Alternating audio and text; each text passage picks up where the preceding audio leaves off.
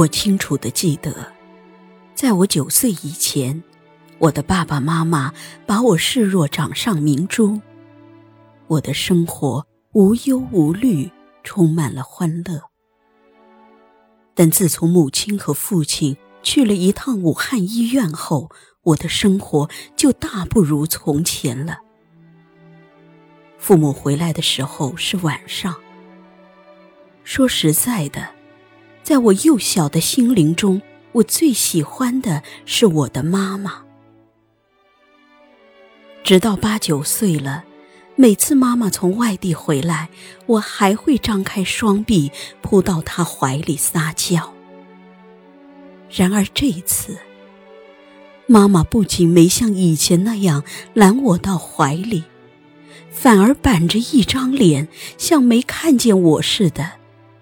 用手将我拉到爸爸的腿跟前，他径直往房里去了。我顿时傻了眼。打这以后的几天里，无论我上学回来，还是在家吃饭，妈妈见到我总是阴沉着脸。即使在她和别人说笑的时候。我挤到他跟前，他脸上的笑容立刻就像肥皂泡一样消失了。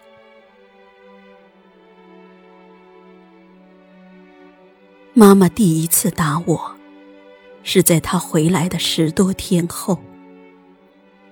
我以为妈妈不在家，便大声的喊妈妈。这时，妈妈披着凌乱的头发从里屋走了出来。恶声恶气的骂我，并掐着我的胳膊，把我拖进屋里，要我自己烧饭。我望着一脸凶相的妈妈，阴阴的啜泣起来。哪知妈妈竟然拿起锅铲打我的屁股，还恶狠狠的：“不会烧，我教你。”他见我不动，又扬起锅铲把我打了一下。这时，我发现他气喘吁吁，好像要倒下去的样子。我开始有点自责了。也许是我把他气成这样的，忙按照他的吩咐淘米、洗菜、打开煤气罐。这样，在他的命令下，我第一次做熟了饭。更使我不理解的是，他还挑唆爸爸少给我钱。以前我每天早餐是一元，中餐也是一元钱。从那一天起，他将我的早餐减成五角钱，中午一分钱也不给。我说我早晨吃不饱，每天早晨我起码要吃两个馒头。他说。他原来读书的时候，早餐只有两角钱。他还说饿了中午回家来吃，以后只给五角钱，叫我别再痴心妄想要一元钱。至于中午那一元钱，更不应该要，要去完全是吃零食，是浪费。这样，我每天只能远远的站在一边咽口水。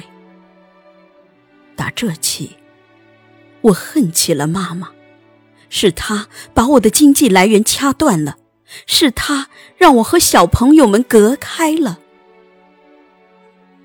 我的苦难远不止于此。由于爸爸在外地工作，我只能和妈妈在一起。好几次，我哭着要跟爸爸一起走，爸爸抚摸着我的头，安慰我。他说：“他正在跑调动，还有一个月他就能回来了，不能跟爸爸走，就只得受妈妈的摆布了。”又过了一段时间，妈妈竟连菜也不做了。我哭着说：“我做不好菜。”他又拿起锅铲打我，还骂我：“你生来干什么？这不会做，那不会做。”还不如当个猪狗畜生！在他的指导下，我又学会了做菜。爸爸调回来的当天，就催促妈妈住进了医院。他也向单位请了长假。妈妈住院的第一个星期天，我去探望她。妈妈正在输液，已经睡着了。爸爸轻轻走上前，附在他耳边说：“我来看他。”他马上睁开了眼睛，并要爸爸把他扶起来坐好。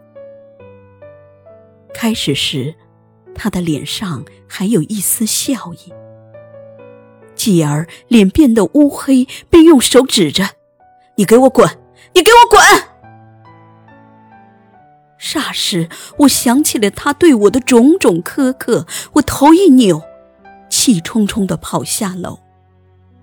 我发愿，今生再也不要这个妈妈了。三个月后，妈妈死于肝癌。葬礼上，我没有流一滴泪。接灵的时候，要不是爸爸强摁着我跪在地上，我是不会下跪的。三年后，我有了继母。尽管我的继母平时不大搭理我，但我总觉得她比我的生母好。那天，我偷听到继母和爸爸的谈话。我爸爸坚持每天给我一元钱的早餐费，可继母说，孩子大了，正是长身体的时候，每天给他两元钱的早餐费吧。第二天，我果然拿到了两元钱。我开始喜欢继母了，除了他增加了我的早餐费，还有另一层。我每天放学回家不用烧火煮菜了。有时我的继母工作忙，提前上班去了，她总是给我留下饭和菜。有时尽管是剩菜，但我一点怨言也没有。比起我的生母在世时那种冷锅冷灶的景象，不知要强多少倍。我跟继母的关系进一步融洽，是在她一次得了感冒时。那天她烧得不轻，我为她找了医生，输过液后，她精神略显好转。她强撑着下床煮菜，我拦住了她。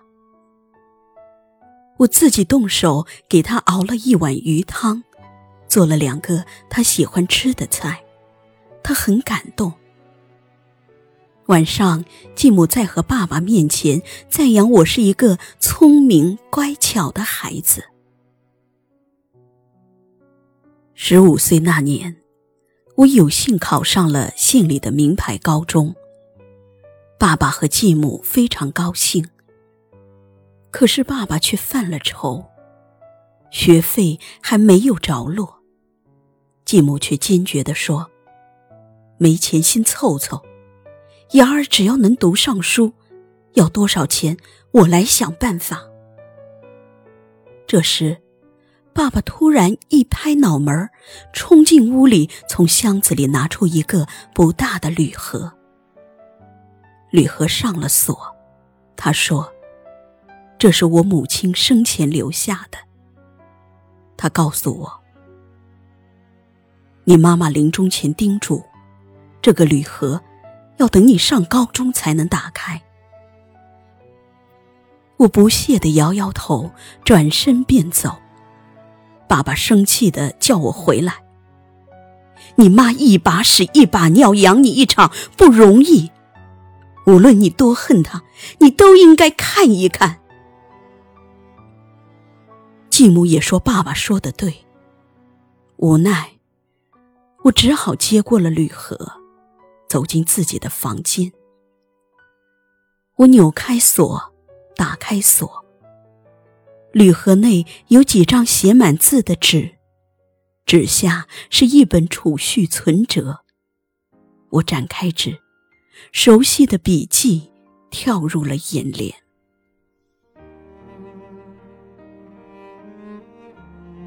儿，当你读到这份遗书时，妈已经长眠地下六个年头了。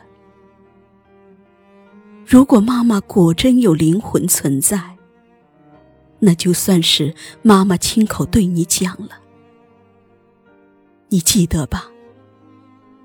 我和你爸从武汉回来那天，你撒娇的向我扑来，我真想把我儿抱起来，好好亲亲。但一想起医院检查的结果，妈妈的心颤抖了。妈妈得了绝症啊！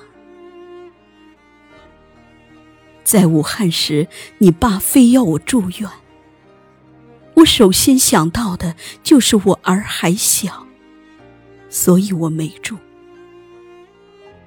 妈将不久离世。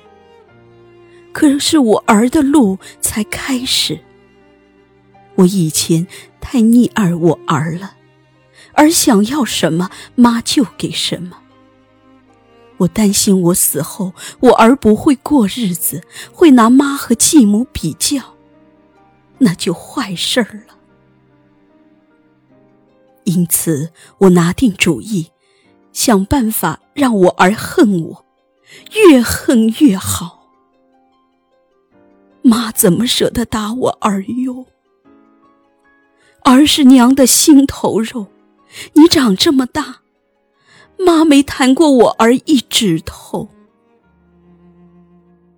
可为了我儿自己学会煮菜过日子，妈抄起锅铲打了我儿。可知，你去淘米时。妈偷流了多少泪水啊！为了多看一眼我儿，我每天半夜起来服药的时候，就在儿床边坐上半个小时，摸遍我儿全身。特别是有两次打了我儿的屁股，我特地看了。虽然没有亲子，但我还是摸了一遍又一遍。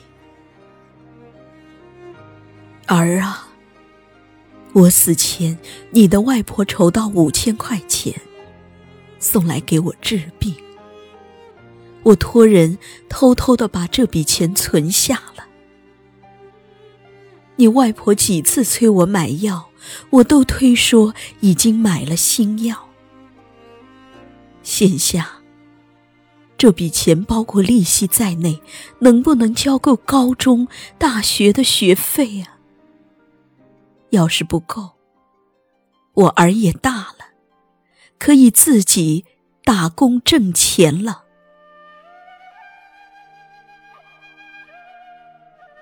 读完妈妈的遗书，泪水模糊了我的双眼。我终于明白了，妈妈的冷眼、打骂、无情，那全是为了我今后的自强自立啊！我痛哭失声，冲出家门。我边跑边哭喊：“我的好妈妈呀！”一直喊到我妈妈的墓旁。在妈妈的墓前，我长跪不起。